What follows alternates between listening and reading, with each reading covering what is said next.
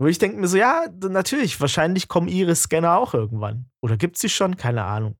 Nur dann ist halt wieder so, ja, dann wird es wieder verkauft als, das ist mit dem Iris-Scanner, das ist das, der beste Schlüssel für dein, für dein Zuhause.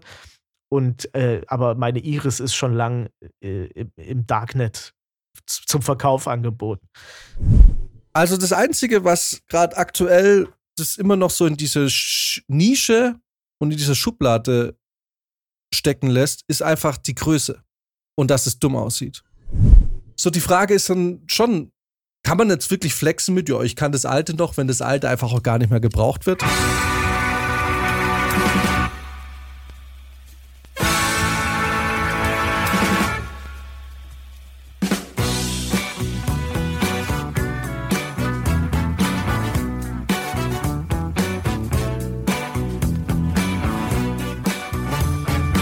Ja, guten Morgen. Guten Morgen, mein Lieber. Da ist es wieder einer dieser Tage, an denen wir den Podcast so aufnehmen, wie es mir am liebsten ist. Mit Kaffee. Direkt nach dem Aufstehen, du einen frisch gebrühten Kaffee, ich einen frisch gekühlten Kaffee. genau. Äh, auf diese, auf diese Aussage erstmal einen Schluck. Wo erreiche ich dich denn, mein Lieber? ja, du erreichst mich in meiner widerlichen Trollhöhle. Wie du siehst, ist hier nichts aufgeräumt. Bücher sind hier nicht vorhanden. Ich sehe ja nur die Venus äh, als dein Hintergrund, von daher weiß ich nicht genau. Aber ich kann es mir ein bisschen vorstellen. Stimmt, dieser Running Gag hat, hat nie aufgehört. Nee, du hast es auch einfach knallhart durchgezogen. Ich dachte, irgendwann nervt es dich vielleicht selber, dieser komische Hintergrund. Oh, Jan. Ja, es ist äh, Montagmorgen. Wir äh, sehen uns heute Morgen so ganz früh am Montag. Deswegen, weil wir festgestellt haben, dass die letzte Folge unter massiven technischen Problemen gelitten hat. Und deswegen haben wir heute Nacht mehr oder weniger entschieden, dass wir entweder die Folge ausfallen lassen oder heute Vormittag, bevor wir unserem Tagesgeschäft nachgehen, nochmal schnell eine Folge nachschieben. Und weil es so spontan war, ist Max jetzt nicht mit dabei ist aber natürlich am nächste Woche wieder mit dabei. Und deswegen würde ich direkt das erste Thema vorschlagen, weil am 2. Februar 2024 ging die Apple Vision Pro äh, an den Start. Und es hat im Endeffekt wirklich keine, wahrscheinlich zwei Stunden gedauert, bis man die ersten Leute gesehen hat, die wie Kombis mit dieser Brille durch die Straßen von Amerika gelaufen sind. Und noch viel gruseliger, Leute, die unter Hilfenahme eines Teslas auch einfach Auto gefahren sind mit dieser Brille. Ist das überhaupt erlaubt? Also, das macht mich fertig so. Also, ich würde mal sagen, der TÜV sagt ja. nein. Ich glaube, das ist auch der Grund, warum das Ding in Deutschland noch nicht rausgekommen ist. Ne? Also, ich glaube, hier gibt es so ein paar regulatorische Probleme, was diese Brille angeht. Na, das ist doch, glaube ich, eigentlich fast immer so, dass man erstmal Amerika als Testpublikum nimmt und schaut, wie sind die, wie, wie laufen die Preise. Mhm. So macht man macht es in Europa teurer, weniger teuer. Ich meine, die Preispolitik von Apple ist ja kein Geheimnis mehr, weil was schätzt du kostet die Apple Vision Pro in, in der besten Ausstattung? Weil auch hier, wir kennen das Spiel mhm, von Apple, mhm. dieses Upselling, bei dem man drei Optionen hat und jede Option ist für dich verhältnismäßig gar nicht so teuer für das, was du an Mehrwert bekommst. In der Herstellung aber eigentlich im Endeffekt für Apple also fast gar kein Preisunterschied. Ja, ja. Ne? Also hauptsächlich ist es ja der Arbeit, äh, der, der Speicher. Ja. Der für Apple an sich eigentlich so das. Ich, ich habe mal gelesen, dass Apple am meisten durch den äh, Speicher verdient. also, weil der Speicher nicht teuer für Apple ist, aber sie mit 64 Gigabyte und 512 Gigabyte natürlich wahnsinnig viel mehr Geld äh, verlangen ja. können. In der Herstellung und der Anschaffung für Apple aber eigentlich nicht so wahnsinnig viel teurer ja. ist, ob die jetzt 512 reinbauen oder 64. Und das gleiche Prinzip ist ja klar verfolgt Apple jetzt auch bei der Apple Vision Pro. Was denkst du, hast du gegoogelt oder weißt nee, du Aber ich, äh, ich finde es interessant zu raten, ehrlich gesagt. Also ich weiß, dass die äh, Apple Vision Pro schon richtig krass sein soll. Ne? Also die hat auf jeden Fall 4K auf jedem Auge und so. Und ich denke mal. Na gut, ich weiß nicht, welche Abstufung es gibt, aber ich denke, ich würde sagen, die fängt bei 2000 an. Bin ich denn ungefähr oder müsste ich höher oder weniger? ja, weniger also ich sag mal so, wir Fall. reden von Apple. Ja. Wir reden von Apple, die Apple-typisch jetzt etwas verkaufen, was schon lange da ist, als, als hätten sie es neu erfunden. Und als wäre es jetzt die Zukunft. Ne? Deswegen können die wahrscheinlich horrende Preise. Ja. Okay, also ich glaube, ja. zwischen 2000 und das High-End, High-High-End mit dem neuesten Schieß mich tot, äh, 6000. Es geht nur Speicher, es ist nur Speicher. Dann würde ich sagen 500 Dollar nochmal drauf für das also, so. also dann wärst du bei 3000 Dollar. Also 2,5, 3000, ja. Ja, ja, ja. Das Einstiegsmodell kostet mit 256 GB äh, 3.499 Dollar. Und das Top-Modell mit 1 Terabyte kostet 3.899 Dollar. Und das ist genau das, was ich mit diesem Upselling meine. Äh, es ist 3.499 und 3.899. Wenn man schon so viel Geld für eine Brille ausgibt, sagen die meisten wahrscheinlich, ach Gott, die 400 Euro, ja, jetzt ist ja, auch voll ja. egal. Ne? Und dann kaufst du dir halt dann das Top-Produkt. Es, äh, Im Endeffekt ist es im Marketing immer schon ja. so. Also das machen eigentlich ganz viele. Ja. Ne? Du hast zwei Kaffeemaschinen, eine bessere und eine schlechtere und du willst aber die etwas bessere verkaufen. Was tust du? Du bringst eine richtig Premium-Kaffeemaschine auf den mhm. Markt, von der du weißt, die wird sich, das wird nicht der, der Kassenschlager. Es wird vereinzelt mal Leute geben, die sagen, ja, ich will das Beste vom Besten. Aber dadurch, dass du, dass viele Kunden gerne auch so in der Mitte einkaufen, ja sie sagen, na, ich brauche es nicht das Beste, ich will aber auch nicht das Schlechteste, steigest du damit den Umsatz im mittelpreisigen Segment, weil du dem Kunden halt auch anbietest und sagst, hey, es könnte auch so viel kosten. Ja, genau. Du, du, du setzt so die Preis, äh, die Preisrange, die. Du setzt es genau in so ein so ja. Verhältnis oder in so, in so einen Maßstab. Und dann kommen dir halt diese, wenn du eine Kaffeemaschine hast für 80 Euro, eine Kaffeemaschine für 350 und eine Kaffeemaschine für 980, dann setzt du das in so einen Bereich, wo man sagt, naja, 350 Euro ist jetzt nicht so viel teurer, mhm. weil ein richtig geile kostet fast 1000. Aber das Ding für 80 Euro ist wahrscheinlich auch ein bisschen scheiße. Ja. Und dann auf einmal verlierst du so ein bisschen das Gefühl dafür, dass du gerade 350 Euro ausgibst ja. für etwas. Es gibt ja auch Studien, äh, so Befragungen von Menschen, die man gefragt hat, wie, äh, wie angemessen ist ein Preis für ein Produkt? Ich habe das auch schon mal erzählt. Mich hat mir mal gefragt, wie angemessen äh, ich Preise für Nudeln halte. Äh, aber kurz dazu: Die meisten sagen, also bei den meisten kristallisiert sich einfach raus, dass es der Preis ist, mit dem sie halt das erste Mal mit dem Produkt in Berührung gekommen sind. Da sagen sie dann, naja, das ist der angemessene Preis dafür. Deswegen macht es äh, Apple eigentlich schon auch ganz witzig, ne? dass, die, dass die einfach höher ansetzen immer. Also kommt 3500 Euro. Holy shit. Ey. Also ich weiß, als das Apple, das iPhone X äh, damals rauskam, war glaube ich das erste Handy, was äh, vierstellig im Preis ja. war, wenn ich mich recht entsinne. Also es äh, quasi das iPhone 10 war das damals. Und da war die große Diskussion und auch der große Aufschrei und auch in der Presse, okay, wer ist bereit, über 1000 Euro für ein Handy zu bezahlen? Ja wo sich die Leute und auch die Journalisten und alles sich nicht so wirklich sicher waren und auch die Analysten. Also jeder hat da gespannt damals drauf geschaut. Okay, wie wird es, wenn, wenn man jetzt plötzlich vierstellig für ein Handy bezahlt? Geht's aus? Oder wie, wie allgemein, wie weit ist der Apple-Kunde bereit, in die Tasche zu greifen, um das neue Apple-Produkt zu mhm. bekommen? Und es war so dieser Wendepunkt ja. für Apple, ne? Wäre es gefloppt, hätten sie mit den Preisen wieder runtergehen müssen. Aber wir wissen ja, wie es war, weil Apple wird immer teurer. Wir haben also festgestellt, die Apple-Fanboys und Fangirls bezahlen alles, was nötig ist, um an das neue Apple-Produkt zu kommen. Und anyway, jetzt haben wir die Apple Vision Pro, die mit 3890 in der Top-Variante zu Buche schlägt. Und es scheint so, als ja, würde man mit der Technik direkt schon wieder total fahrlässig umgehen. Haben wir eigentlich schon erklärt, was die macht? Aber vielleicht kurz nochmal.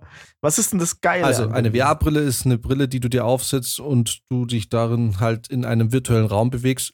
hauptsächlich aktuell kennt man es eigentlich aus der Gaming-Branche. Deswegen, da kommen wir gleich nochmal drauf, ist es so spannend, weil jetzt Apple mit auf den Zug springt. Das Spannende an der Apple Vision Pro hat jetzt aber auch die Meta Quest 3, ist eben dieser Pass-Through-Modus, in dem du durch die Kameras, die an der Brille angebracht sind, nicht völlig abgeschlossen oder isoliert von deiner Umgebung bist, sondern du siehst durch die Kameras eben halt auch noch dein, deine Umgebung. Also du siehst, was draußen um dich herum passiert, hast aber eingebaute Fenster. Du kannst YouTube anschauen oder Nachrichten lesen oder sonst was. Und so ist die Erfahrung weniger 100% VR, sondern mehr eher so AR, also Augmented Reality, weil sich deine VR-Experience quasi nahtlos mit der echten Experience überlagert. Ja. Während du in einem rein klassischen VR-Headset komplett isoliert bist von deiner Außenwelt. Wir alle, wir beide wissen es, weil wir glühende Fans und, äh, und Liebhaber der VR-Technologie sind und wir ja letztes Jahr im Release die PlayStation VR 2 gekauft haben und da ist uns also da wissen wir, du bist komplett abgeschottet von allem um dich herum. Wenn diese, sobald diese Brille auf ist, bist ja. du raus. Und es ist ganz spannend, weil dadurch, dass eben halt die Realität und deine VR-Experience eben nahtlos ineinander gehen, hast du diese Fähigkeit, dass du durch die Straßen gehen kannst mit dieser Brille auf. Und das führt zu diesen merkwürdigen Videos, die wir seit einigen Tagen sehen, in denen Leute irgendwelche mit ihren Händen irgendwelche Gesten machen, weil sie in ihrer VR-Realität Fenster größer ziehen, Fenster zur Seite schieben, Google Maps aufmachen oder ne, Google Maps wäre Konkurrenz, aber halt diese Google Maps, äh, das Google Maps Pendant zu Apple. Ja, und was hältst du davon? Ja, also das muss man schon sagen, ne? das sind erstmal skurrile Bilder. Äh, vor allem, weil diese Brille auch so seltsam futuristisch aussieht. also ich finde, das Design von den Dingern könnte ja wirklich, könnt, also könnte komplett aus den 90ern stammen. Allerdings finde ich, dass diese Technologie, also das sieht schon verdammt gut aus, was die da äh, reingemacht haben. Da bin ich äh, ein bisschen überrascht. Das funktioniert schon sehr gut. Vor allem die Fenster, die da aufgehen. Also wenn du Browser aufmachst und so weiter, das selbst das Fenster sieht ja irgendwie haptisch aus. Das sieht aus, als würde das im Raum sein. Das äh, interagiert mit dem Licht. Also du siehst an den Ecken, wo das Licht entlang geht und so. Das, es ist schon das ist schon verrückt. Also ich finde es, es dafür, dass ich das Ding eigentlich total dämlich finde und überteuert, äh, sieht es verdammt gut aus. Und ich habe, also Apple hat es geschafft, dass ich ein bisschen das Bedürfnis habe, das Ding schon mal auszuprobieren. Bis du den Preis gehört hast. Also äh, ausprobieren würde ich es trotzdem irgendwie, aber. Äh, Achso, du würdest nicht kaufen. kaufen. Ich finde es total spannend. Also erstens freue ich mich natürlich, dass äh, Apple jetzt VR salonfähig ja. macht. Weil Apple auch dieses Unternehmen ist, was diese Preise offensichtlich aufrufen kann. Und es wird nicht, ich meine, auch hier wird es ein Nischenprodukt für Apple sein. Ja. Für Apple-Verhältnisse. Aber es macht es halt trotzdem, kommt es mehr ins Bewusstsein der Bevölkerung. Plus, es wird jetzt langsam halt auch eine Anwendungsmöglichkeit gefunden für Leute, die zum Beispiel nicht primär mit Gaming zu tun ja. haben. Und ich finde es so spannend, weil ich habe mich da mit äh, einem gemeinsamen Freund von uns aus alten Bandtagen vor langer Zeit mal unterhalten. Grüße gehen raus an nice. Robby. Grüße. Ähm, und Robby hat damals was, und als er das gesagt hat, seitdem spuckt mir das immer so im Kopf rum, weil er, du kennst ja ihn, er ist jetzt nicht so der Zocker, aber er ist so, was solche Technik-Sachen angeht, dann doch immer relativ gut informiert. Und er hat auch damals so ein bisschen die Zukunft im Augmented Reality gesehen. Mhm. Ich fand's da, ich habe es damals nicht kommen sehen, aber seitdem lässt mich das nicht mehr los, weil Augmented Reality wird ja in dem Moment zum Beispiel spannend. Man nehme zum Beispiel jetzt äh, Handwerker arbeiten. Mhm. Ne? Du bist jetzt zu Hause, dein Wasserhahn tropft. Und du weißt aber nicht, was muss ich jetzt tun, damit dieser Wasserhahn repariert ja. wird. So, wir wissen, in der heutigen Zeit verlernen viele Menschen Handwerksarbeiten. Haushalt, ne? Also das Heimwerken geht ja ein Stück weit ja. verloren, weil entweder man holt sich einen Heimwer Handwerker und der das für einen macht oder es ist so diese Do-it-yourself-Mentalität, die gibt es, aber es ist jetzt nicht mehr so wie früher, dass der Vater wird schon richten. ne? Also, ich meine, wir sind ja in einer Generation groß geworden, wo unsere Väter ja, die konnten ja gefühlt alles bauen. Was, du brauchst ein neues Regal? Und dann war da irgendwie am Samstag und dann irgendwann stand da ein neues Regal. Das sah jetzt nicht designermäßig aus, aber es war funktional und es hat irgendwie gepasst. Ja, ja. Ne? So, wir haben ja heutzutage gar nicht mehr die Ausstattung. Also, ich habe nicht mal eine Säge hier. ja. Ne? So, jetzt hast du also eine Generation von Leuten, denen das Heimwerken so ein bisschen verloren geht. Zum Teil. Ich möchte es jetzt nicht generalisieren, weil es kommen wieder die ersten Nachrichten, oh, ich mache das voll viel. Ja, und es gibt auch eine YouTube-Bubble dafür auf jeden Fall. Aber als ich zum ersten Mal hier eine Lampe installiert habe, habe ich mir auf YouTube äh, genau angeschaut, genau. wie, wie schließe ich äh, eine Lampe an, ohne dass ich jetzt gleich sterbe. Und ohne dass, wenn ich hier den Strom wieder anschalte, hier jetzt gleich ein Wohnungsbrand ausbricht. So. Spannend ist jetzt aber, angenommen für solche Heimwerkertätigkeiten, du setzt eine Brille auf und diese Brille zeigt dir einen digitalen Klempner, der dir digital, sieht, also du siehst quasi dein Waschbecken unten, die Software erkennt, wie das Waschbecken so ist, und dann kriegst du quasi durch einen digitalen Klempner, der digital dann eine Schraube anbringt oder halt einen Schrauben, äh, Schraubschlüssel und sagt, bitte hier drehen und so. Und auf einmal hast du eigentlich so eine Nachmachanleitung, YouTube in direkt äh, quasi als interaktives Ding. Und da ist es natürlich schon spannend. Ja. Und da hat es dann auch einen Sinn oder einen Benefit für Leute, die mit Gaming zum Beispiel nichts zu tun haben. Ja. Das Problem ist aktuell nur einfach, dass du so eine riesig fette, unhandliche Brille aufsetzen musst. Aber wenn das mal kleiner ja. wird, ne? Weil da wird es auch spannend, Google Glass oder Google Glasses, Glasses vor zehn Jahren. War ein Riesenflop. Es war, es war zu früh.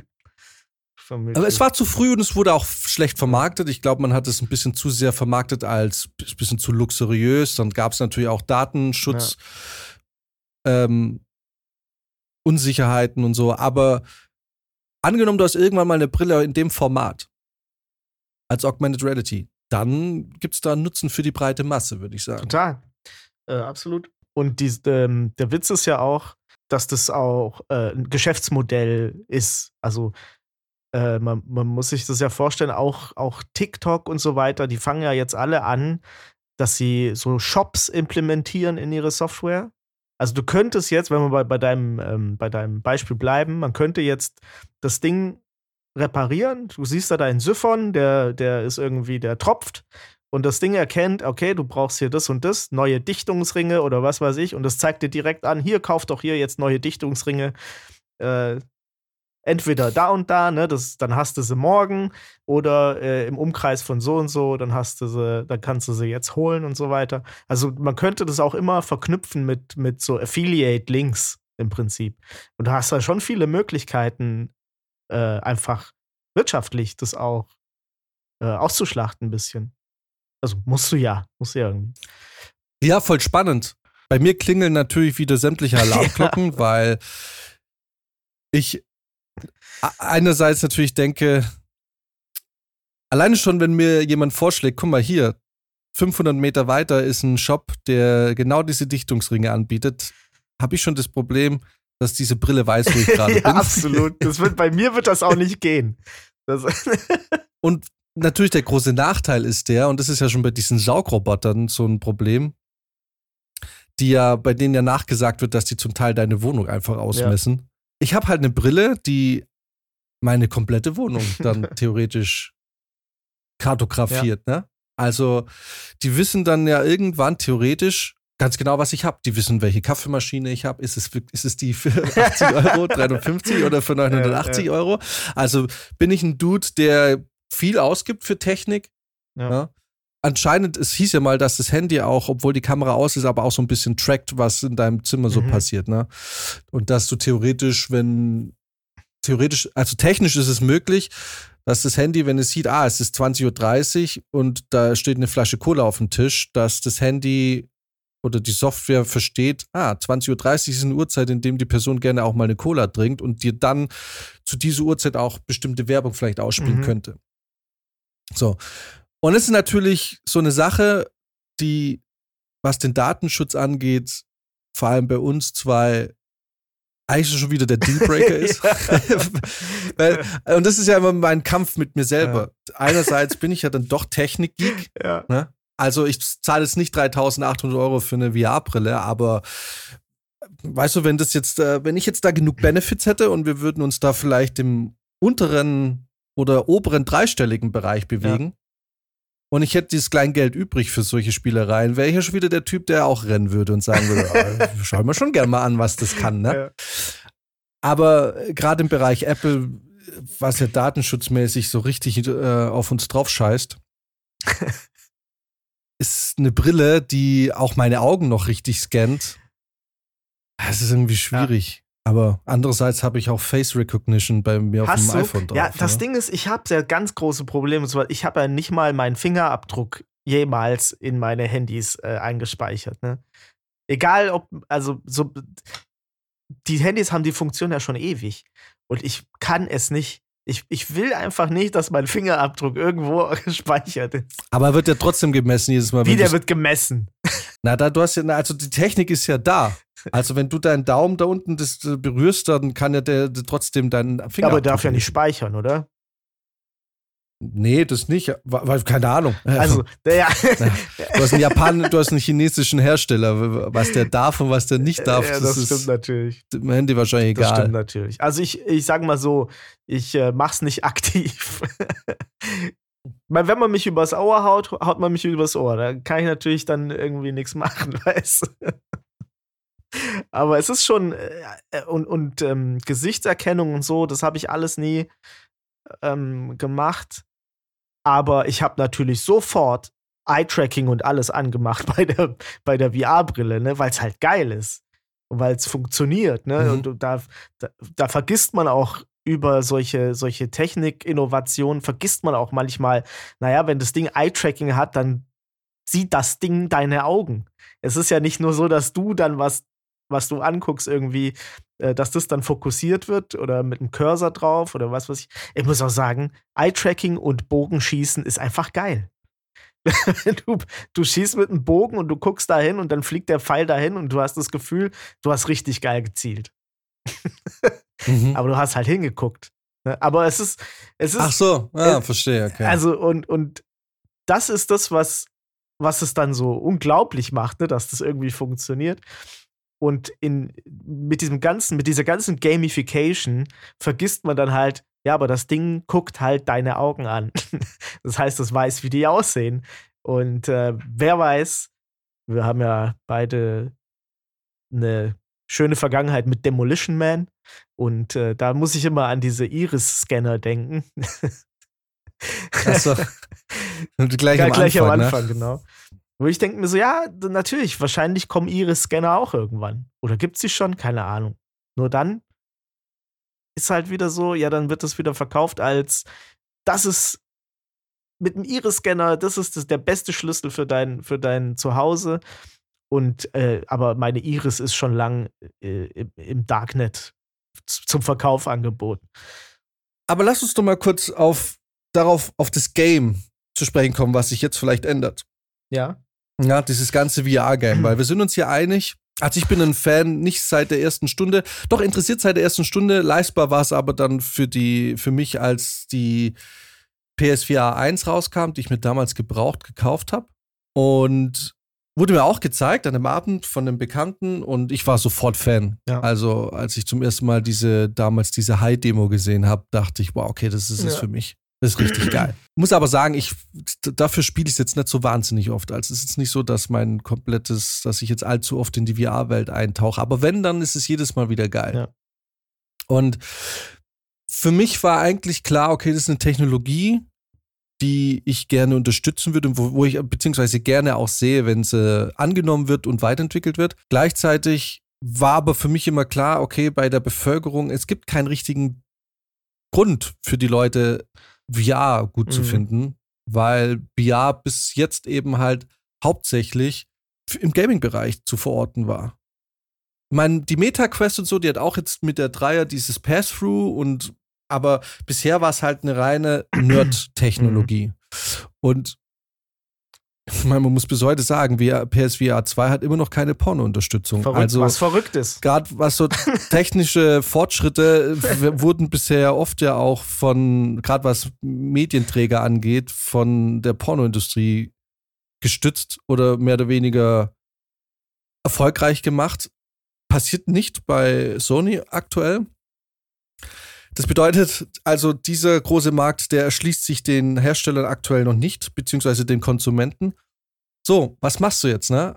Und jetzt mit Apple, muss ich sagen, wird's halt plötzlich cool. Ja.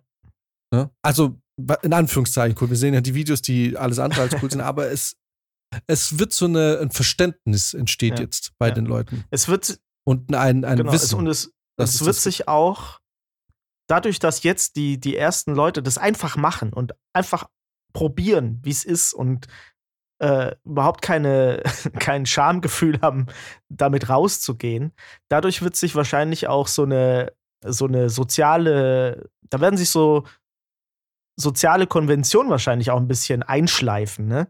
Also falls das wirklich durchgeht und falls jetzt wirklich einfach die Leute anfangen, das Zeug mitzunehmen, werden andere Leute das sehen, werden sagen, okay, das sieht mir zu dämlich aus. Äh, aber wenn man so und so macht, ist es sozial akzeptiert und verwendbar. Und ich, ich schätze, dass, dass man jetzt, also wirklich, das ist halt, wir sind jetzt in der Phase, da ist, das ist ja noch was noch nie da gewesen ist. Und ich glaube, dieses Einschleifen, das wird auch sehr schnell gehen, falls Apple das schafft, das jetzt wirklich in die Mitte der Gesellschaft zu bringen. Aber ich wollte dich noch kurz fragen, findest du denn, dass es jetzt für diese Brille so einen richtigen ähm, Use Case gibt? Also abseits von früher war es für Gaming, jetzt wird es irgendwie sexy gemacht für, für, einen gewissen, für eine gewisse Gesellschaftsschicht. Aber so richtig, was ich damit anfangen würde, weiß ich eigentlich nicht. Also. Also doch, genau, ich sehe schon einen Use Case. Also das Einzige, was gerade aktuell das immer noch so in diese Sch Nische und in diese Schublade stecken lässt, ist einfach die Größe. Und dass es dumm aussieht. Aber wenn du irgendwann mal eine Größe erreichst, die vielleicht tatsächlich in einer modischen Brille verpackt werden könnte, mhm. Ja? Also ich finde, die Google Glasses waren ja eigentlich gar nicht so ja, dumm. Ja. Das war halt nur eine reine Augmented Reality, beziehungsweise eigentlich war es ja kein richtiges Augmented Reality, da konntest du dir Infos rausspielen lassen. Ne? Ich habe es natürlich nie getestet, aber wenn du jetzt, oder anders gesagt, wenn du vielleicht mal Kontaktlinsen einfach einsetzt und diese Brille komplett verschwindet, mhm. ne? Also jetzt mal nur die reine Technologie, das, das eigenständige Benutzererlebnis ist natürlich voll geil, weil natürlich gibt es Use Cases. Das ist wie, wenn du einmal ein Auto gefahren bist mit Heads-Up-Display. Ja. ja. Dann, also ich weiß, das klingt so mega prätentiös, aber seitdem ich einmal ein Produktionsfahrzeug gefahren bin mit Heads-Up-Display, also das ist das Geilste. das ist so richtig angenehm, Auto zu fahren und du musst ja nicht runterschauen. Ich weiß, jetzt sagt jeder, die meisten haben noch nie so ein Display gehabt, die sagen, Oh, der feine Herr fühlt sich belästigt, weil er unten auf die Geschwindigkeitsanzeige schauen muss. Ja, ja das ist, das, das ist, halt, wenn das so in der Windschutzscheibe ist, halt, ist, ne? Dieses Display. Genau, also es ja. ist, wenn du, wenn du dein, deine Navigation, deine Geschwindigkeit, alles, wenn dir das ja. auf die Windschutzscheibe projiziert wird. Es ist so bequem. Und so ähnlich sehe ich das halt auch im, in dem Bereich. Wenn ich jetzt zum Beispiel, guck mal, wie bequem das wäre. Du bist jetzt unterwegs und ähm, du suchst jetzt einen Weg zum Arzt. Mhm. Ja, du hast jetzt einen neuen Arzt und da bist du zu Fuß unterwegs und jetzt musst du nicht ständig aufs Handy schauen, sondern du hast es eben ganz bequem als kleines Fenster in deinem Sichtfeld unten rechts, was du einblenden kannst oder ausblenden kannst, aber du musst nicht ständig aufs Handy schauen. Generell, also deine Hände sind frei. Ja. Die Entwicklung zu, ich brauche meine Hände nicht mehr, weil, guck mal, streng genommen ist ein Handy eigentlich ein total veraltetes Gerät. Verrückt eigentlich. Ne? Du hast da einen schweren Klotz in der Tasche, das sieht scheiße aus. Ähm, du musst ständig mit der Hand irgendwie da arbeiten. Du musst da aktiv drauf schauen. Eine Computermaus, dass die Computermaus immer noch so mhm. existiert, mhm. ist total seltsam, ne? Also, das ist, wenn man es mal genau nimmt, es sind so ganz alte Eingabemethoden. Und wenn du jetzt dich in eine Richtung entwickelst, in dem deine Hände frei bleiben können, weil du alle Infos, die du brauchst, eigentlich direkt so siehst und ausblenden kannst und einblenden kannst und gut, jetzt wird's gruselig, wenn du natürlich jetzt, was Elon Musk jetzt auf den Weg gebracht hat mit diesem Neurolink, noch nicht mal Sprachbefehle machen muss, sondern die Technologie versteht, was du denkst und sagt, hm, ich würde jetzt gern äh, eine Pizza bestellen und dann wird dir das einfach angeblendet, ist ja aus technischer Ebene total mhm. krass und irgendwie auch geil. Das Gruselige ist einfach nur, aha, wir sind auf jeden Fall die Generation, die sich keinen Chip ins Gehirn implantieren lassen. Und B, eben halt dieser Datenschutzding. Ne? Also ich, man wird sich ja niemals was in, in den Kopf pflanzen lassen, also schon mal gar nicht von einer Firma, die, die, die Twitter, die schon an Twitter quasi scheitert, was, was Menschenrechte und sowas angeht. Ähm, aber es ist halt so, ja, wenn du so viel Einblick in dein Privatleben bereitstellst, dann ist es eine riesige Verantwortung und aus der Erfahrung sind die ganz großen Konzerne dieser An Verantwortung nicht ja. gewachsen, weil sie es sofort ausnutzen und missbrauchen. Aber da sehe ich einen total krassen Use Case. Also wie geil das wäre. Ne? Stell dir schon mal vor, es geht über Kontaktlinsen.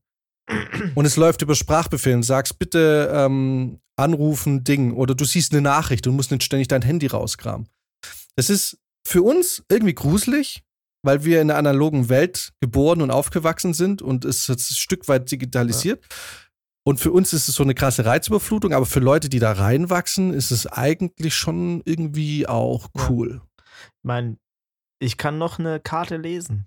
Eine richtige Karte. wir sind früher so. in, in Urlaub gefahren mit einer Karte.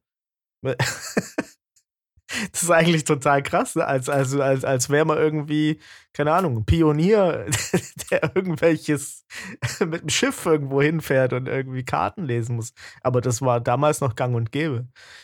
Äh, so gesehen, ich kann immer noch eine Lagekarte lesen. Ja, ja, gut.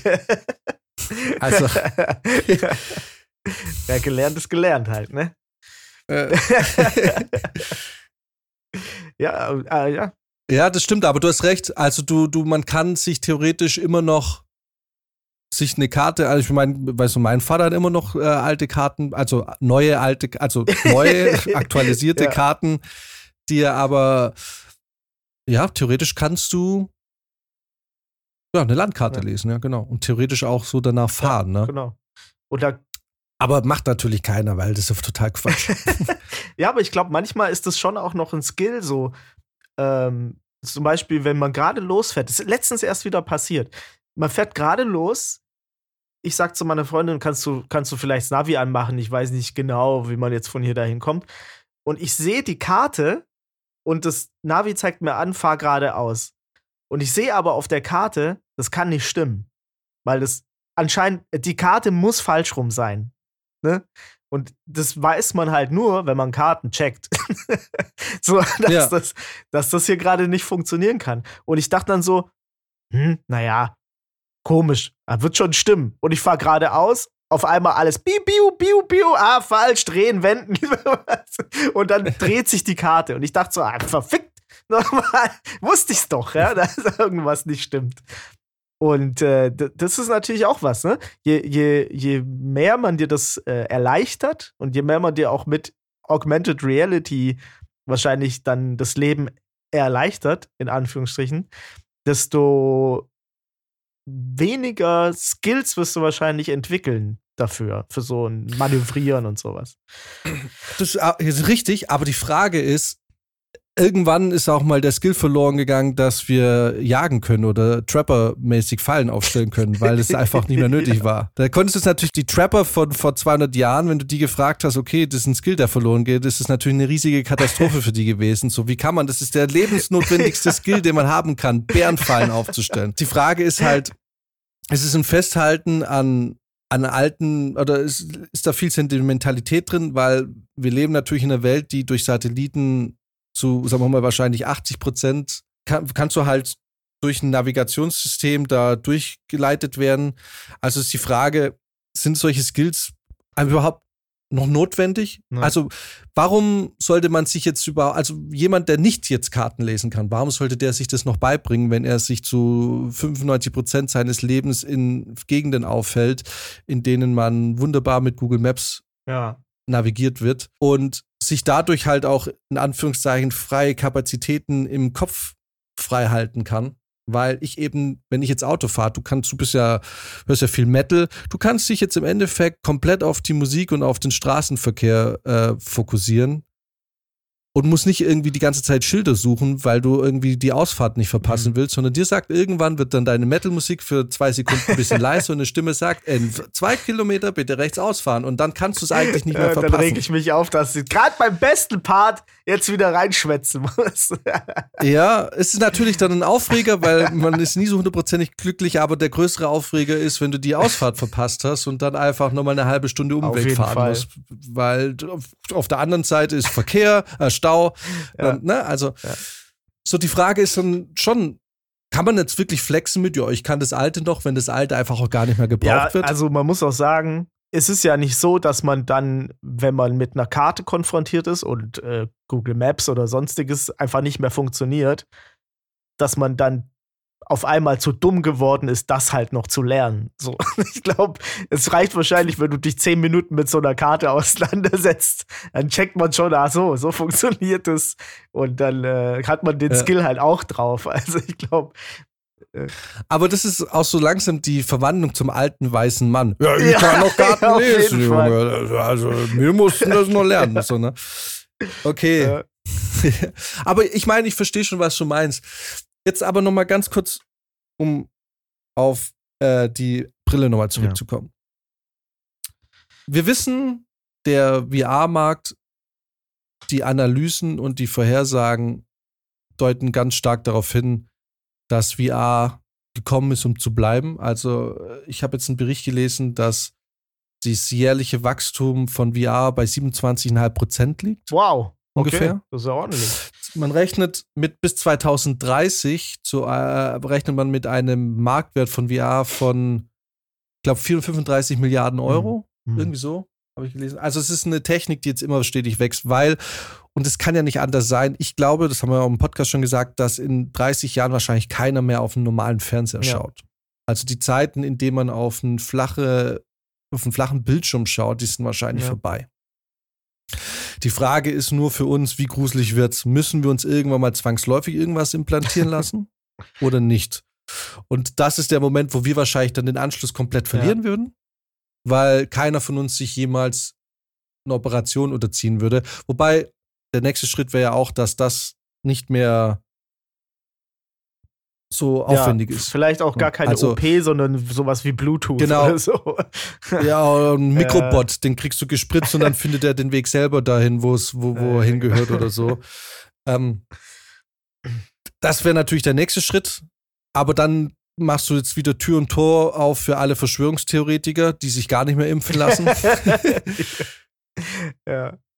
Also ich bin auf jeden Fall äh, gespannt, wie die Entwicklung diese Richtung weitergeht. Kaufen werde ich sie mir nicht, aber ich glaube, es kann schon ganz cool werden. Wo sie aber die Grenzen der Authentizität auch überschneiden. Hast du das mitgekriegt? Ganz kurz nochmal ein kleiner, ganz kurz weg von der Brille. Hast du das mitgekriegt von den Taylor Swift-Bildern? Ja, Mann. Also. Bei, bei, also da ging es jetzt ja darum, dass man mit AI-Bilder quasi pornografische Bilder von Taylor Swift erstellt hat und anscheinend die ganze Welt gerade deswegen zugrunde geht. es ist äh, nochmal noch mal einen Ticken witziger für uns jetzt, weil du einen Witz gemacht hast in unserer KI-Folge. Das natürlich das Einzige, was jetzt die, äh, die, die, große Weiterentwicklung sein wird, Pornos sein werden. Und was passiert irgendwie zwei Tage später? Äh, Twitter bzw. X ist auf, wird überflutet von, von Taylor Swift Pornos, die von AI gemacht wurden. Ich, also wirklich. Ist, by the way, richtig schwierig, an diese Bilder ranzukommen. Äh, nicht. nicht? Ich habe extra noch auf 4chan geguckt ja. und so, jetzt, äh, weil ich mir dachte, ich schaue mir das lieber nochmal an. Äh, ich habe ein paar Bilder gesehen, aber ich habe dich ja gestern dann noch gefragt, sag mal, die Bilder, die wir da gesehen haben, waren das die explizitesten Bilder oder waren das noch schlimm? Weil die Bilder, die ich gesehen habe, da dachte ich mir so, okay, der Hype ist, also nicht der Hype, aber äh, der Skandal ist jetzt nicht so groß. Gerade ein Star in diesem, in dieser ja. Größe musst du eigentlich wahrscheinlich permanent mit solchen Das habe ich mich halt auch gefragt. Also, ähm, man, es ist auch so, ne? Also seit, seit bestimmt vier, fünf Jahren, oder lass es mal, ja doch, so um den Dreh. Seit vier, fünf Jahren äh, sind diese Deepfakes äh, ja voll auf dem Vormarsch. Also äh, gerade auf 4chan und so weiter hast du, gibt es nicht einen Tag ohne einen Deepfake-Thread. Ich hatte 2003 ein gefotoshopptes Bild von einer nackten Sarah Michelle Gellar eine Zeit lang an der Wand hängen. Also es war nicht Porno und es war auch kein ganz Nacktbild, aber das war so, erinnerst klar, du dich noch an dieses wie, Bild? als wäre es gestern gewesen. Von diesem hormongeblackten Teenager, der Sarah Michelle Gellar Ja. total heiß fand und dann dieses eine Bild gefunden hat, wo wir uns nie sicher waren. Ja. Vielleicht könnte es ja doch echt sein. Was aber klar war, dass es natürlich nicht Mit echt diesem ist. durchsichtigen. Und- äh, Ja, mit diesem ja, leicht durchsichtigen Oberteil und äh, meinem kürzlich erworbenen Farbdrucker, bei dem natürlich solche Dinge ausgedruckt werden mussten. Ähm, äh, also Fakes gibt's schon immer. Seitdem es Photoshop Ja. gibt, gibt es wahrscheinlich Fake. Wahrscheinlich davor auch schon. Es gibt schon immer Fakes. Und es ist ja auch klar, diese Bilder. Also schick mir da gerne mal einen Link, weil du meinst ja, es gibt noch Ja, ja. explizitere Bilder. Ich habe extra bei Fortran geguckt, da war nichts mehr. Da habe ich aber ganz schön viele Pimmelbilder gesehen ja, auf das Fortran. ist wirklich krass. Fortran ist voller Ja. Pimmelbilder. Äh, also Pimmelfest Fortran. Auf jeden Fall dachte ich mir so, naja, gut, aber es ist doch sofort jedem klar, dass es, dass es schwierig ist. Also, dass es, dass es sowas gibt. Ja. Und dass es schwierig ist, sowas zu dem aus dem Weg zu gehen. Was ich aber viel voll krasser finde, ist, erinnerst du dich noch an The Fappening? Ja.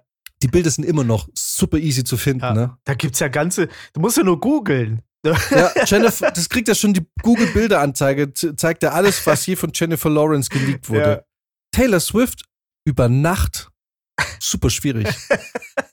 also, was da für eine Macht dahinter stecken muss, Ja. die es mit aller Gewalt auch schafft. Diese Bilder aus dem Internet zu kriegen. Ich meine, also, das ist ja Taylor Swift versus die Internet und Taylor Swift gewinnt. Ja, das sind die Swifties. Das darf man nicht unterschätzen. Das sind die Fans von Taylor Swift, die angefangen haben, auch auf Twitter und so weiter, die ähm, die ganzen Buzzwords äh, anders zu besetzen. Mit, äh, es läuft auch unter diesem Protect Taylor Swift Hashtag oder wie das heißt, so dass die, dass die angefangen haben, äh, da, dagegen zu schießen, dass die Leute ähm, quasi Jetzt wird ja immer das Relevanteste angezeigt. Und dass die Leute, wenn sie suchen, dann eben auf diese Protect-Sachen kommen und nicht auf die, äh, auf die Bilder. also da ist eine, da steckt eine ganze Community dahinter. Das ist verrückt. Es ist total krass. Taylor Swift hat das Internet gewonnen. Ja, das ist schon so.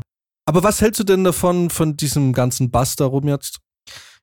Ja, ich, ich wundere mich ein bisschen. Also auch, weil ne, für, für, für uns ist das all- allgegenwärtig. Äh, Es gibt ja die, die Rule 34 Sachen. Also die Rule 34 sagt ja, alles, was es, äh, von allem, das existiert, wird es Pornos geben. und, äh, und das ist äh, ne, ne, die 34. Regel des Internets, heißt die. Also, äh, das muss noch der Gegenbeweis erstellt werden, würde ich sagen, weil das hat äh, bisher immer zugetroffen. Und das trifft eigentlich ähm, auf so Trickfilm-Sachen zu. Also daher kommt das eigentlich. Ne? Es gibt von Sonic-Pornos, es gibt von Super Mario-Pornos, es gibt, äh, ja, wie die Regel eben sagt, von allem, das existiert, gibt es eben solche Sachen. Und dass jetzt dieser, dieser Bass kreiert wurde, hat, glaube ich, damit zu tun, wo wir auch schon in einer anderen Folge drüber gesprochen haben, dass eben AI involviert ist. Ich glaube, das ist alles. Das, ist, das heißt, oh, AI hat es jetzt gemacht. Oh mein Gott. Dann ist es Hype. Also, Es ist nur nicht mal handgemachte Pornografie. ja. Muss man auch sagen. Also, äh, es ist auch wirklich so. Hier, hier, wurden, hier wurden nicht Schauspielerinnen bezahlt, um diese Filme. Kannst du dich noch erinnern, es gab mal diesen Miley Cyrus-Porno, äh, der Nee. nicht mit Miley Cyrus war, sondern mit so einem Lookalike. Und das, Nee. da, da ging auch, da, da stand das Internet kurz Kopf, weil man nicht so richtig wusste, ist es denn jetzt, ist das wirklich Miley Cyrus oder nicht? Und Miley Cyrus hat ja selber äh, viel krassere Sachen ins Internet gestellt, ja, irgendwie, wo sie irgendwo hinter einem Auto irgendwo hinpisst und so weiter, wo man auch alles sieht. Also, ich verstehe nicht so ganz, was dann, was in den Leuten so vorgeht. Ne? Also, ja klar, das eine ist selbstbestimmt ähm, irgendwie zu polarisieren, das andere ist halt einfach, Leute spanken sich einen auf eine Fantasie, aber ne? Wahrscheinlich ist es so, der Kampf zwischen zwei Gesellschaften. Die Swifties leben vielleicht einfach in einer Bubblegum-Welt. Ja, das in ja, der ja. Und dann kommt aber die echte Welt mit Pornos. mit ekligen, schlecht produzierten, menschenfeindlichen Pornos. Und sagt, Ja. so. Das ist so ein bisschen so wie so, also wenn man es sich als Comic vorstellen würde, dann siehst du da einfach so ein, so ein Engelchen, ja. Swifty, alles ist toll. Und dann kommt irgendwie so ein, einfach so ein Vorschlaghammer, wo Realität draufsteht. Bom, Pornos. Ja, ja, ah, das ist halt natürlich auch, weil äh, Taylor Swift äh, für ein sehr prüdes Amerika steht, aber so ge- gerade so diesen, diesen Drahtseilakt vollführt hat mit, sie hatte ja so viele Partner und so. Aber es war ja nie für sie, dass sie einfach viel rumgebumst hat, sondern sie hatte ja immer richtige Partner. Ne, Es war immer Beziehung. Das ist so ein, ich finde mich selbst. ist So, Bei der sie ja auch immer die Leidtragende ja, ja, im, und immer, genau. Also ist- sie Ja. war ja nie die schlechte Frau, sondern wurde ja immer, war ja immer das arme Mädel, was verlassen wurde und betrogen wurde. Genau. Und da sind natürlich so AI-Bilder, wo sie von der ganzen Football-Mannschaft irgendwie durch den Kakao gezogen wird. Natürlich irgendwie heftig. Das soll jetzt gar nicht despektierlich klingen, ja, aber es ist halt. Es ist Naja, wir sprechen über ein artifizielles Produkt. ja. Ne? Also, ich meine, also genau, man will es ja nicht schönreden. Es ist natürlich bescheuert, dass es das gibt, aber es ist halt am Ende des Tages die Lebensrealität, in der wir heute sind. Ja. Und Menschen, die im Internet groß geworden sind oder die wissen einfach, wie die Mechanismen des Internets funktionieren. Eigentlich ist ja die Sache, das Bedenkliche an diesen Fakes ist ja eigentlich das, dass bei Taylor Swift klar ist, dass es Fakes sind. Ja. Aber theoretisch kannst du die Fakes ja auch von deiner Ex-Freundin machen. Ja. So, und wie viele Leute erklären jetzt, und da hast du halt nicht Millionen von Swifties, Ja. die da dagegen ankämpfen, sondern du hast vielleicht irgendwann mal täuschend echte Deepfakes von Ex-Partnern oder irgendjemand, die du im Internet verstreust und hast dann vielleicht plötzlich bist du mit dem Problem konfrontiert, dass es da Filme und Videos von vermeintlich dir gibt, Ja. die gefaked sind. Und das ist eigentlich so, das finde ich das Bedenkliche an dieser ganzen Geschichte oder an Deepfakes oder an AI-generated Porn-Content, dass Taylor Swift eine unglaublich laute Stimme hat, offensichtlich. Ja. Aber die Technologie offensichtlich, also ganz bestimmt irgendwann halt jeden treffen kann. Einerseits hat es zwei Sachen zu, zur Folge. Nummer eins, die Leute, die unschuldig sind, werden plötzlich mit sowas konfrontiert Ja. und können sich nicht wehren. Nummer zwei, die Leute, die schuldig sind, können immer sagen, das bin ich, es ist ein Deepfake. ja, das stimmt. Das ist nicht, also auch nicht meine Wohnung. Ja, das ist, das, äh, ich bin das nicht. Das ist einfach ein, ähm, ja, ist einfach ein perfektes AI-generated Image von mir. Ja. Und es bedeutet, du kannst dich zukünftig theoretisch aus allen Sachen, die man dir nachsagt, dich rausreden. Also du kannst das größte Schwein sein und immer sagen, "Na, war ein Deepfake. Ja. Äh, ja, also gerade mit den, also wo ich, wo ich auch wirklich das Problem sehe, ist bei diesen Deepfakes von Politikern, weil das verstehen viele Leute nicht. Also wenn du da einen Politiker, von dem eine AI halt auch super viele Sprachsamples hat, von dem es einfach im Prinzip perfekt die Stimme imitieren kann, plus das Bild dazu hat und wenn du da so eine, so eine, wie, wie diese Bildwerbung, wo, wo sie ähm, Scholz einfach ähm, da irgendeine Bildwerbung halt sprechen lassen, wie er es im Parlament vorträgt, dass zum Glück gibt es die Bild und die wird hier uns immer überwachen, äh, dass wir keine Scheiße bauen und so. Also ich bin mir ziemlich sicher, dass das nicht alle raffen. Und selbst wenn es alle raffen, machst du ja trotzdem, hast du eine Wirkung damit. Also das Ja. bleibt ästhetisch hängen und das verfängt auch inhaltlich und aber auf Arten, die man vielleicht noch gar nicht so richtig checkt. Voll. Und du kannst es zwar immer irgendwie aufklären, aber die Frage ist, alle, ob alle, die den Fake gesehen haben, aber auch dann die Auflösung sehen. Ja, ja, genau. Weil das kannst du ja fast nicht gewährleisten. Ich denke, bei die, Also ja, ich wollte nur sagen, bei, bei äh, Taylor Swift waren das ja 45 Millionen Views oder so, ne? Oder 54 Millionen Views. Also ein Haufen Views innerhalb von, ah ne, hier, 47 Millionen äh, Views innerhalb von 17 Stunden. Also erstmal, dass es 17 Stunden dauert, solche Dinger wegzunehmen, ist auch schon, das liegt natürlich jetzt an Elon Musk und seiner, äh, dass er da die, äh, dass er Twitter ausgehöhlt hat. Äh, aber das ist halt. Findest du aber trotzdem auch wieder, da merkst du, wie Elon Musk funktioniert. Ja. Einerseits lässt du diesen ganzen komischen Quatsch da und Redefreiheit. Und da wird dann aber doch, also das ist, man merkt so diese Willkür, die da herrscht. Ja, ja, ja. Eigentlich zutiefst unattraktiv, diese Plattform. Total. Die ist auch, die wird auch sterben. Also ich, ich würde noch gerne eine Sache sagen zum dem Thema, so abschließend vielleicht, von meiner Seite aus. Ich, ich muss bei diesen Deepfakes immer an diese Aktion von Böhmermann denken mit diesem Varoufakis. Ja, ja, ja, du dich ja. noch? Mhm. Und ich muss ja sagen, das ist ja rückblickend eine richtig nicht zu Ende gedachte und dumme Scheißaktion von Böhmermann gewesen. Ja. Naja, weil Ja. ich verstehe schon, er fand sich da richtig geil und eigentlich so gesehen, auf den ersten Blick ist es auch eine wirklich lustige Geschichte gewesen Mhm. mit diesem äh, Inception-mäßigen äh, Fake, ne? Traum im Traum im Traum, Fake im Fake im Fake, weil bei dieser Varoufakis-Geschichte ging es ja darum, dass der mit der im Zusammenhang mit der EU diesen Mittelfinger gezeigt hat. Ja. Günter Jauch hat darüber be- berichtet. Dann hat die Magazin Royal-Redaktion dieses Video erstellt, in dem man gezeigt hat, wie man diesen Mittelfinger gefaked hat Ja. und es quasi in den Raum gestellt hat, dass dieser Mittelfinger nie stattgefunden hat. Und man das alles gefaked hat. Dann gab es Empörung, auch von Jauch, glaube ich, weil, oder was Günter Jauch, irgendeinem relativ seriös erscheinenden äh, Mediengesicht.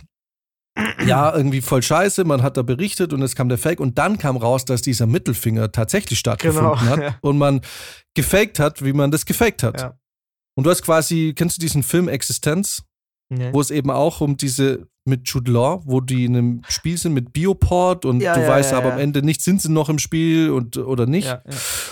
Und ich finde, wenn man mal darüber nachdenkt, über diesen Coup, den sie da gemacht haben, da haben sie sich natürlich alle auf die Schulter geklopft und fanden es richtig geil. Aber was du damit gemacht hast, ist absolute Unsicherheit hervorgerufen. Ja. Ne? Hat, ist es jetzt passiert? Ist es doch nicht passiert?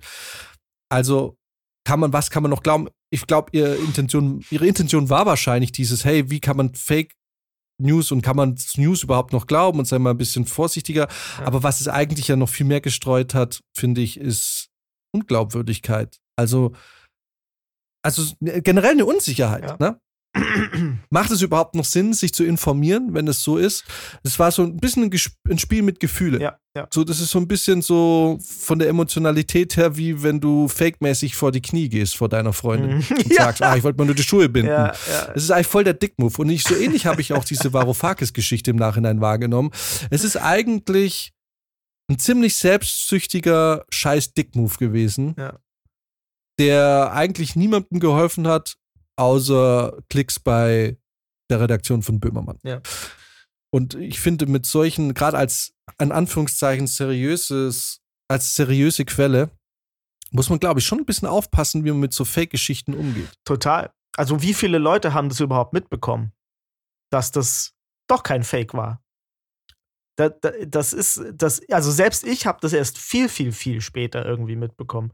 Viel später. Für mich Ja. war lange Zeit klar, das war dann von denen halt gefaked Ja. und dieser Mittelfinger, der hat nie stattgefunden. Weil eben, das ist das, was ich meine, du musst dann irgendwie auch sicherstellen, und das kannst du nicht, dass die Leute dann aber auch die Auflösung Ja. mitkriegen. Ne? Und das ist das, was ich meine. So, da hat man einfach wirklich, im Anführungszeichen, da war es jetzt nicht so gefährlich, aber wenn du jetzt mit Scholz und so gehst, Ja. ne, gefährliche Fehlinformationen verteilt aufgrund von einem kurzen Lacher Ja. und ein paar Klicks und Einschaltquoten und so. Und da muss man die Leute schon auch in die Verantwortung nehmen, dass das inzwischen einfach eine Realität geworden ist. Ja. Es gibt Deepfakes und man muss da auf jeder Ebene einfach verantwortlich damit, verantwortungsvoll damit umgehen. Ja. Und da kann man auch nur noch mal sagen, 2024 ist ein Jahr, in dem sehr viel gewählt wird. Also Sowohl in Deutschland als auch in den USA, als auch in den USA. Und ähm, man kann sich eigentlich jetzt schon darauf vorbereiten, dass man sehr, sehr viele Falschinformationen untergejubelt kriegt. Und da werden Deepfakes auch eine Rolle spielen, denke ich. Also, ihr wisst Bescheid, die Fettis wissen Bescheid. Wir, wir, wir sind hier medienkompetent. Wir wissen, dass im Jahr 2024 äh, einiges abgehen kann. Und deswegen ist man noch mal, sollte man, glaube ich, dieses Jahr auch nochmal extra vorsichtig sein. Äh, und nochmal der Hinweis darauf, wir sind natürlich ein reiner Meinungspodcast, weil ich merke natürlich an der Anzahl der Hörer, dass wir dann doch häufiger auch Feedback bekommen. ja, sagt mal, ganz ehrlich, gebt mal bitte Feedback, ob ihr die ganze Geschichte kanntet oder ob es für euch immer noch der Fake war. Beziehungsweise, ehrlich gesagt, man war äh, man weiß es immer noch nicht. Also gut. Also gefühlt, also es könnte ja auch der Fake des Fakes des Fakes sein. ja, das kann natürlich sein. Vielleicht Am Ende hat es Günther ja auch gefaked. Am Ende hat Günther ja auch die Magazin Royal Folge gefaked. Also ich glaube, da, da, da gibt es nur eine Möglichkeit, das rauszufinden. Wir müssen Steuerung F drauf ansetzen. Steuerung F drauf ansetzen. Und ich kann mir gut vorstellen, dass sich der Böhmermann auch verkauft hat, weil wir alle wissen ja, wie wenig man im öffentlich-rechtlichen Rundfunk verdient. Aber darauf gehen wir ein anderes Mal ein. Ja, verdammt, da hätten wir eigentlich noch drüber reden wollen, gell? Aber das, äh, ja, es ist verdammt, kleiner Spoiler, es ist verdammt viel für manche Leute. Es ist verdammt viel, was man verdienen kann beim öffentlich-rechtlichen Rundfunk, wenn man zu den Privilegierten gehört. Genau. Und es ist verdammt scheiße, wenn man freier Mitarbeiter ist. So, und das war, das, in diesem Sinne. Mit diesen Worten wünsche ich dir einen erfolgreichen Start in die Woche, buchstäblich dieses ja, Mal. vielen Dank. Dir auch. Und äh, wir hören uns ja bereits in vier Tagen wieder, in drei Tagen wieder. Eins, zwei, drei, genau. Genau. Und bis dahin, erfolgreiche Woche. Viel Spaß. Starte gut in den Tag. Yes. Dann äh, bis bald. Bis dann. Tschüssikowski. Ciao.